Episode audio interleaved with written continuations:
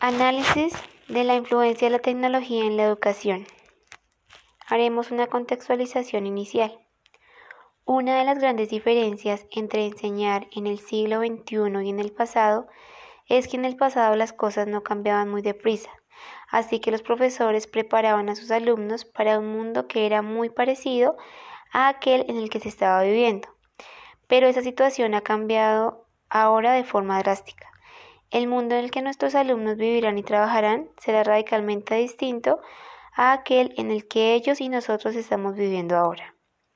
La educación puede lograr sus finalidades más trascendentales mediante el uso sistemático de la tecnología educativa, que emplea diversos medios y recursos para el aprendizaje escolar, ya sean los tradicionales, como por ejemplo los libros, la pizarra, entre otros, o las herramientas que ofrecen las tecnologías de información y comunicación, como lo son las TIC, concepto que no puede considerarse equivalente al de la tecnología educativa. Por otra parte, muchos de los estudios comparativos entre la enseñanza presencial y la apoyada en nuevas tecnologías han puesto claramente de manifiesto que no hay diferencias significativas y ello se debe a que la utilización de las tecnologías nos lleva a alcanzar aprendizajes nuevos y diferentes a los mostrados con las prácticas educativas presenciales. Como señala Gross, después de 30 años de investigación, todavía hay una ingenua suposición de que la tecnología por sí misma mejora el aprendizaje. Por ello, es frecuente encontrar trabajos sobre las TIC en educación sustentados sobre un enfoque muy ingenuo que considera que la tecnología transforma las prácticas educativas. También hay investigaciones que sitúan en el otro extremo y creen que la tecnología es una simple herramienta que facilita ciertas prácticas, pero que lo importante es la metodología. En este sentido, debemos ir superando las visiones del solucionismo tecnológico que han imperado e imperan en la tecnología educativa. La tecnología educativa constituye la manera de planificar y poner en práctica la educación, configurando los procesos de enseñanza y de aprendizaje, sus recursos, espacios y tiempos, en función de intencionalidades bien definidas. Ella busca una forma sistemática de diseñar desarrollar y evaluar el proceso total de enseñanza-aprendizaje en términos objetivos específicos, que representan el conjunto de medios de los cuales se vale la educación para lograr sus finalidades. La educación tiene como vehículo para lograr sus fines el uso sistemático de la tecnología educativa que establece la manera de planificarla y ponerla en práctica al configurar los procesos de enseñanza y aprendizaje, sus recursos, espacios y tiempos. El discurso pedagógico superpone el concepto de tecnología educativa en tecnologías de la educación al de tecnologías de la información y la comunicación en tecnologías en la educación pues mientras la primera implica una reflexión pedagógica de la cual subyace una teoría, una metodología y una práctica formativa en contextos educativos determinados, la segunda constituye las herramientas digitales que permiten almacenar, representar, transmitir una información con posibilidades educativas. Ahora hablaremos sobre las teorías de la influencia de la tecnología en la educación. Primero analizaremos la teoría del conductismo. Esta teoría estudia el comportamiento observable y considerable al entorno como un conjunto de estímulos y respuestas y el aprendizaje se percibe, como la modificación de la conducta. A los docentes, desde la perspectiva conductista, se les percibe como los actores encargados de dirigir el proceso de enseñanza-aprendizaje diseñando la aplicación de los refuerzos y castigos para potenciar determinadas conductas y exigir otras. Al estudiante se le conoce con un papel pasivo, donde para aprender depende de los estímulos exteriores que se le presenten. Desde la concepción conductista se perciben a las TIC como estímulos que pueden favorecer el desarrollo de respuestas específicas mediante el refuerzo, destacando la tecnología como la enseñanza programada. Teoría del cognitivismo. Se basa en la idea que el aprendizaje se produce a través de la propia experiencia del sujeto y es un proceso de adquisición y almacenamiento de la información. Desde la visión cognitivista, la función básica del docente es la de confeccionar y organizar experiencias didácticas interesantes y motivantes para el estudiante. Al estudiante se le atribuye un papel activo como procesador de información y con la capacidad de tomar decisiones respecto a su aprendizaje. Desde la posición cognitiva, las TIC son vistas como recursos válidos para favorecer el aprendizaje porque fomentan la participación entre estudiantes y permiten crear programas y sistemas donde el alumno desarrolla sus capacidades cognitivas. La teoría del constructismo potencia la idea de que el aprendizaje es un proceso donde la persona construye significativamente su conocimiento mediante la reflexión sobre una experiencia de aprendizaje. El profesor se convierte en el moderador, coordinador, facilitador y mediador en el proceso. Además de enseñarle ese papel activo al estudiante, desempeña un papel de constructor, tanto de esquemas como de estructuras operarias, siendo el responsable último de su propio proceso de aprendizaje.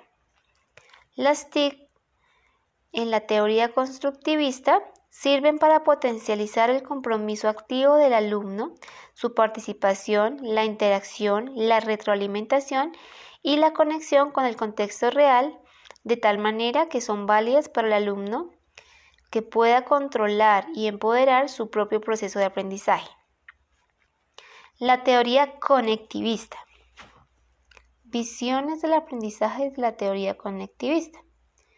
¿Cómo cambia el aprendizaje cuando el crecimiento del conocimiento es abrumador y la tecnología reemplaza muchas tareas básicas que realizamos anteriormente? Desde esta perspectiva, el aprendizaje es entendido como un proceso de conexión de nodos especializados o recursos de la información.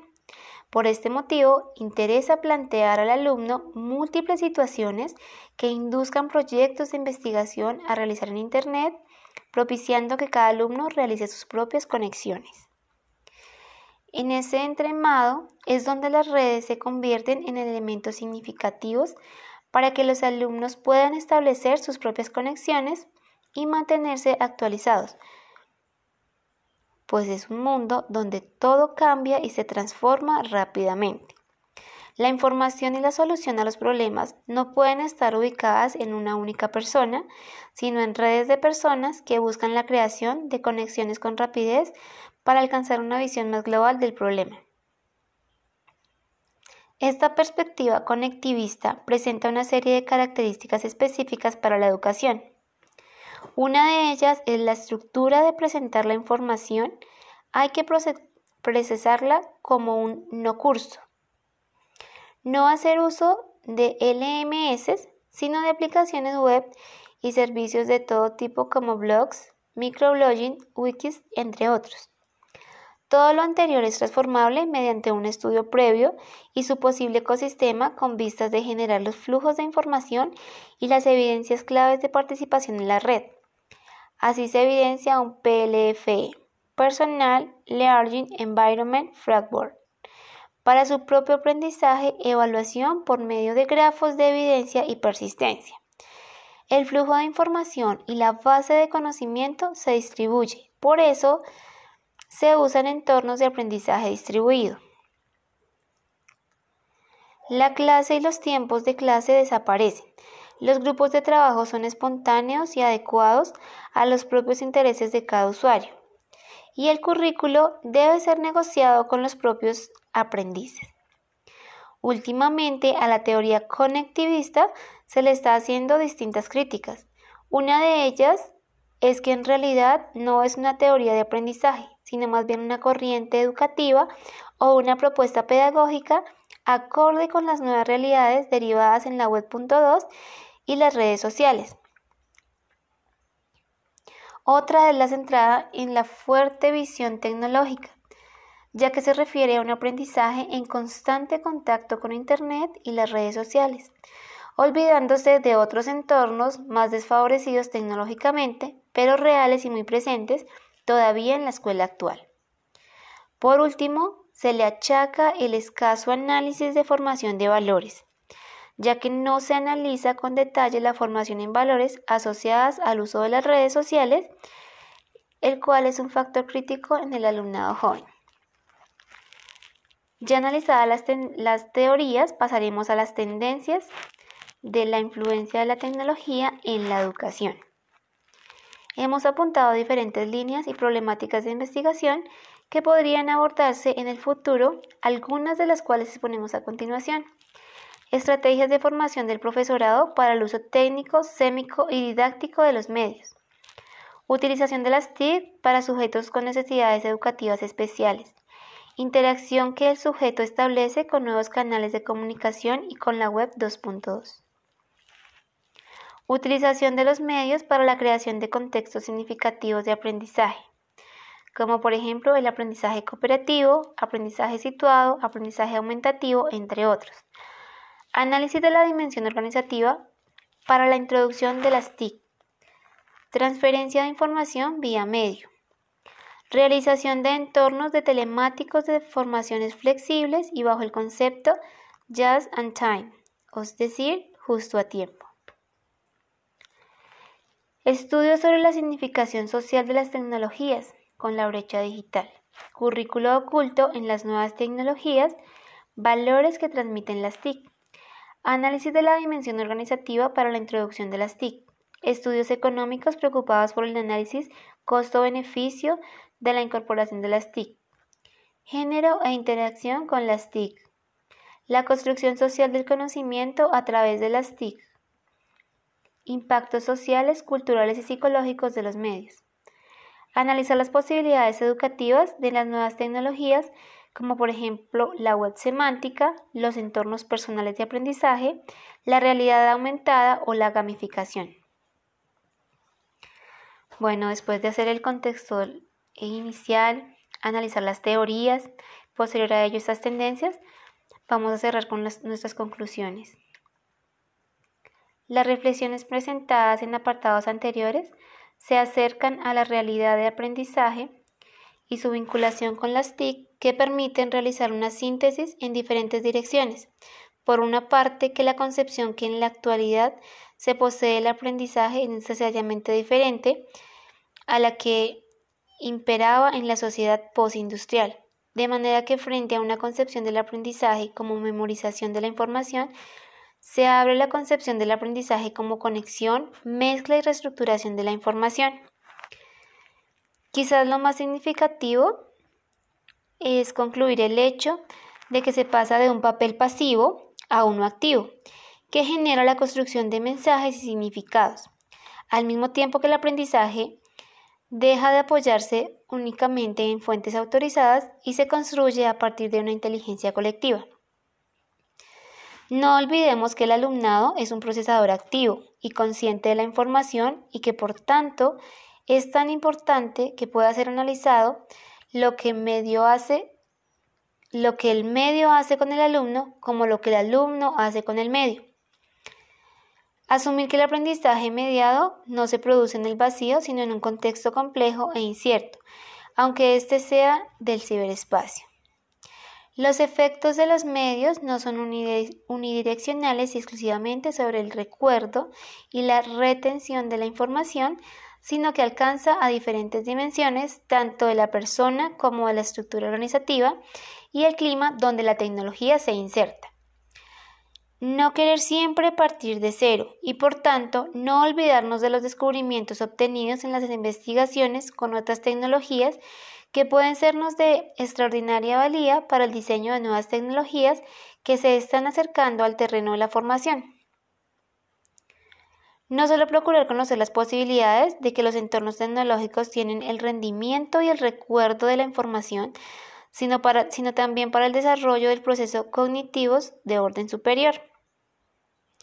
Pensar que las TIC lo que potencian con su utilización son entornos diferenciadores de interacción, por tanto, analizar las consecuencias divergentes que las mismas introducen y cómo ellas pueden ser facilitar el aprendizaje, la interacción y la colaboración de los que allí participan.